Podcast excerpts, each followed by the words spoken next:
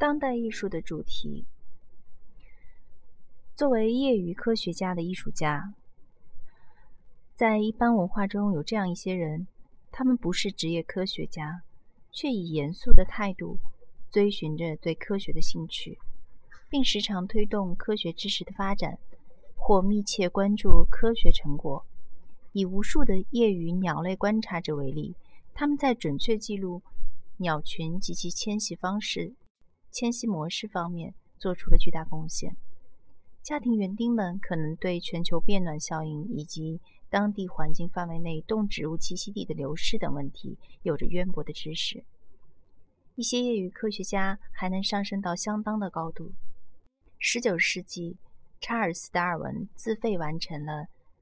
加拉帕格帕克斯群岛的形成，在此地的研究让他建立了进化论的基本原则。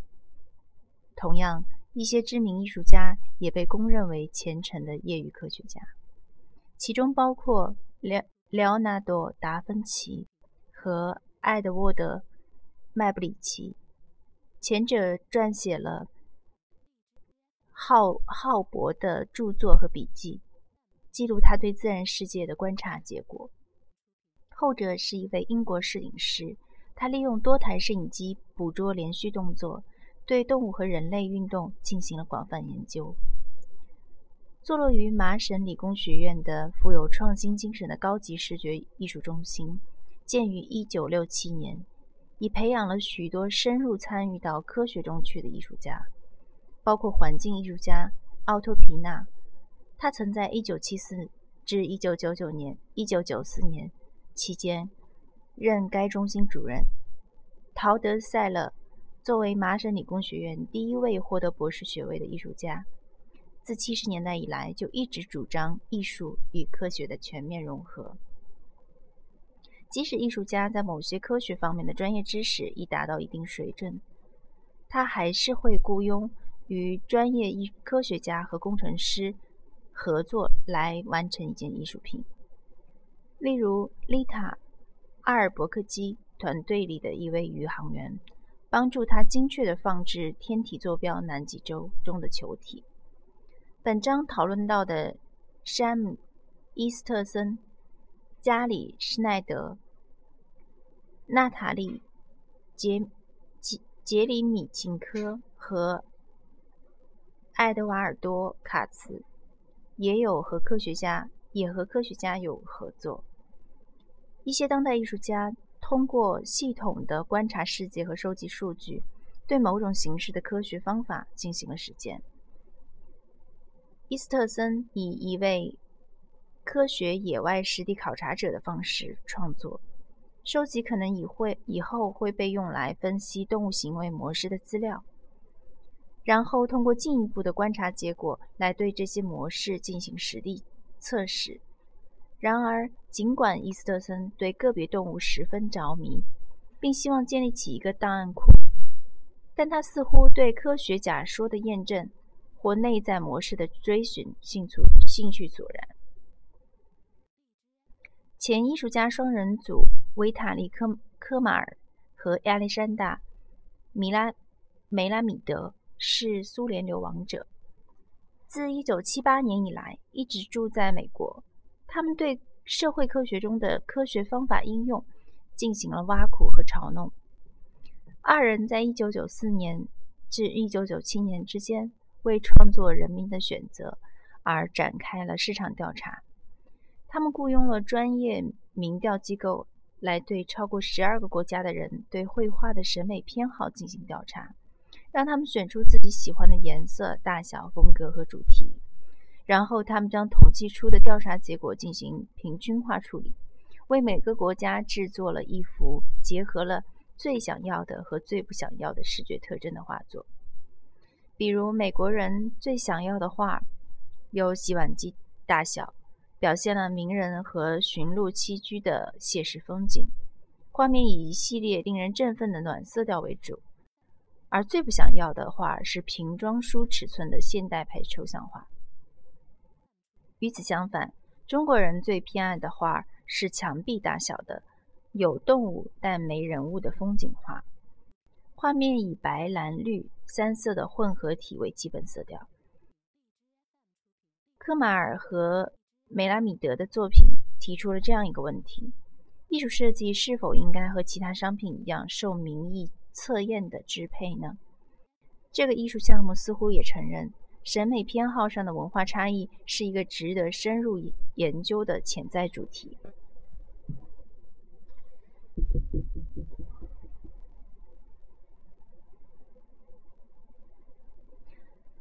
奇怪的是，那些行为近似业余科学家的艺术家们，往往十分推崇古老的科学模式。这些模型的使用还是发生在科学和医学同魔法和宗教密切相关的时代。这些艺术家还运用具有反讽意味的定型模式。如极端自我的疯狂科学家这种被广泛模仿的途径。二战后十分重要的德国艺术家约瑟夫·博伊斯在其现场表演中再现了古代行医者和中世纪的炼金术士。最近，在这方面出现了一一批被认为具有奠基性地位的创新艺术家，包括爱丽丝·埃埃克克、克里斯伯顿、丹尼斯·奥本海姆。和保罗·范努斯，这些艺术家设计了具体功能模糊不清或根本不存在实际功用的新奇机械装置。他们还运用科学工具和材料进行了没有明确目的的古怪实验。范努斯在各画廊展出的装置作品，使人想起充满试管和闪烁的机器的科学实验室。艺术家本人身着象征着。科学实验的白色实验服出现在展厅入口，依照没有实际应用性的科学原理进行了各种古怪稀奇的实验。和今天许多沿着这个方向创作的年轻艺术家一样，范努斯借鉴了实验室科学实践活动的现行模式。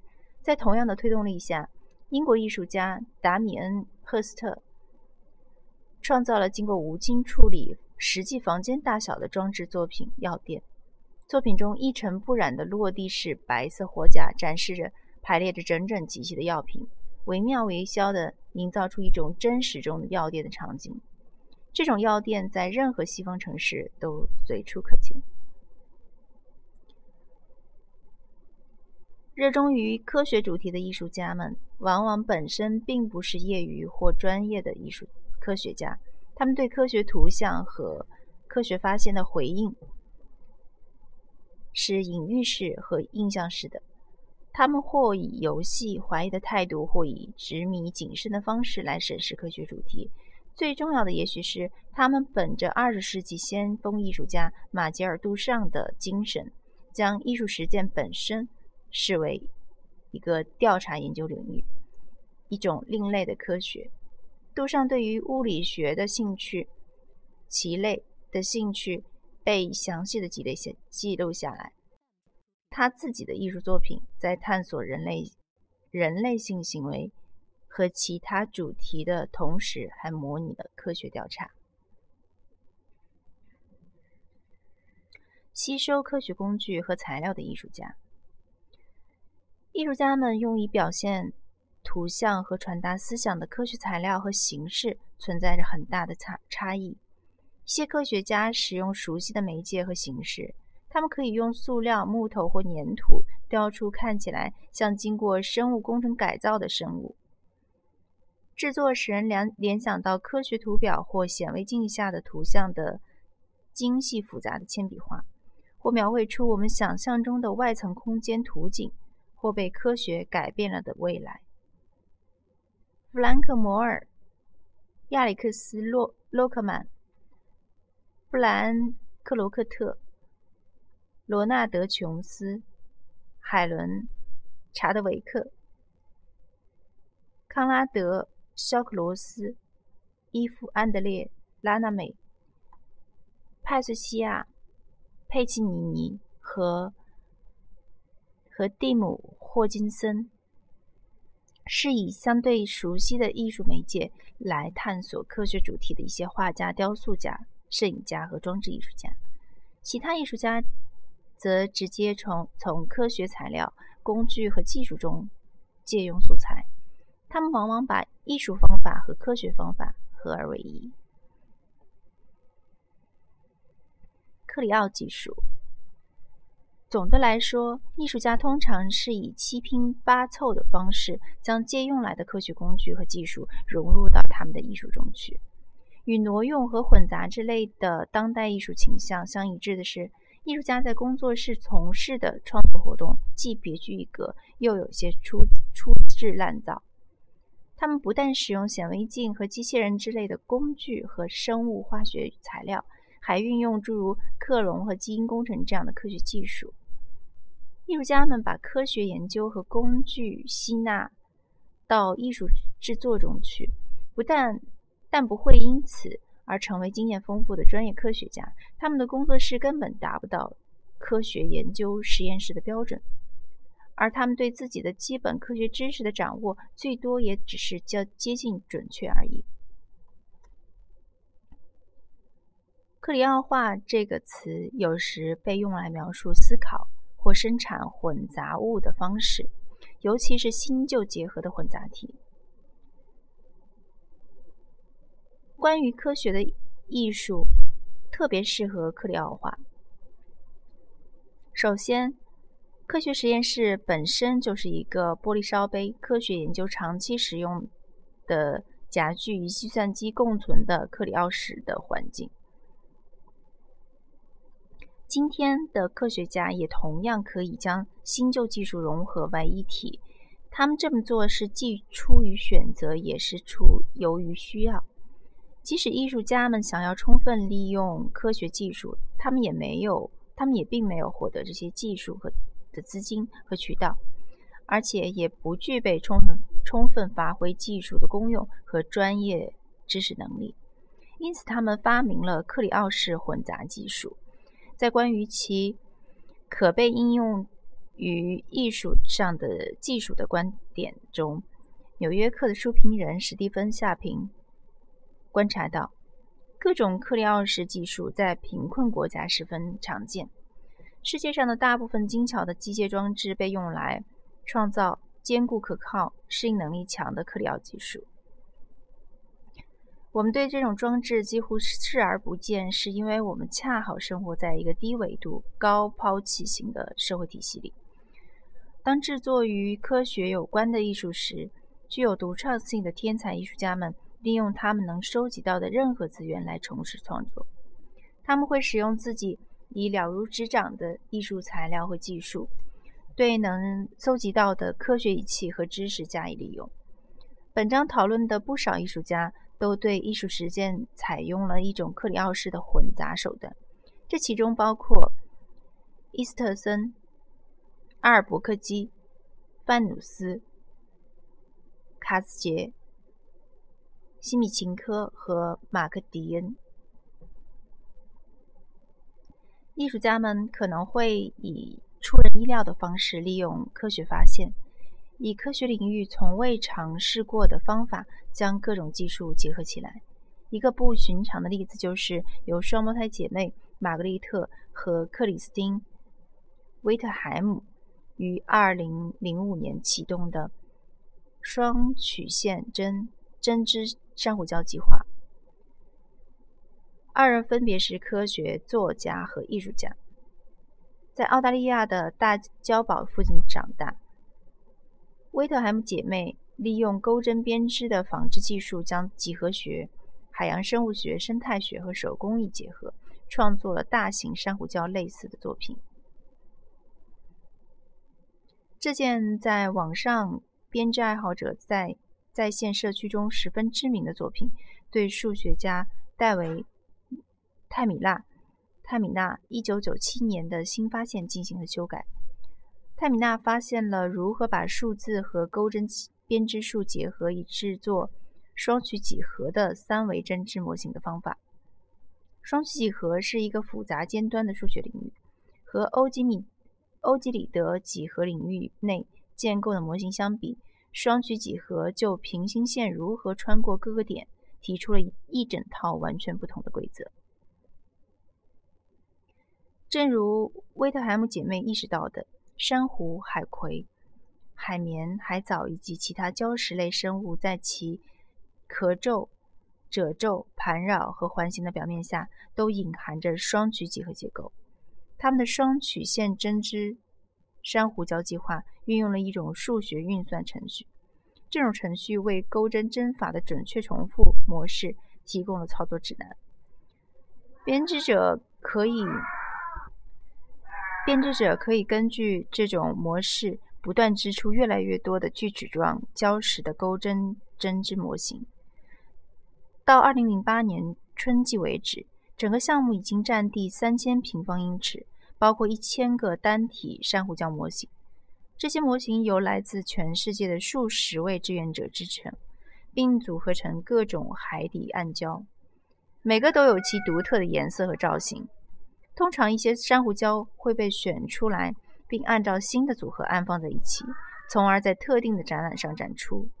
其中包括其中包括红色珊瑚礁、蓝色和漂白的珊瑚礁、分叉的海葵花园。西流利亚美人礁以及毒礁。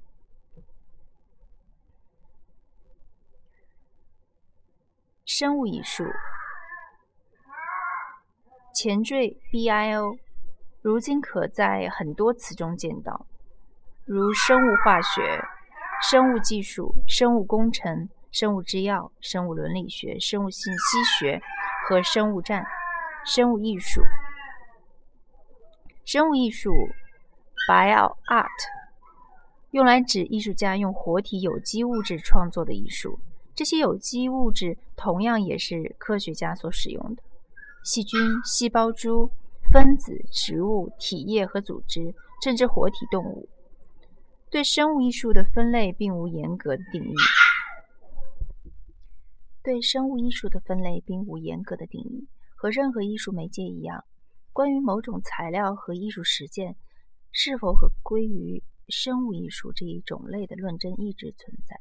比如，艺术家在使用生物材料时，材料是否必须有生命才能算是生物艺术？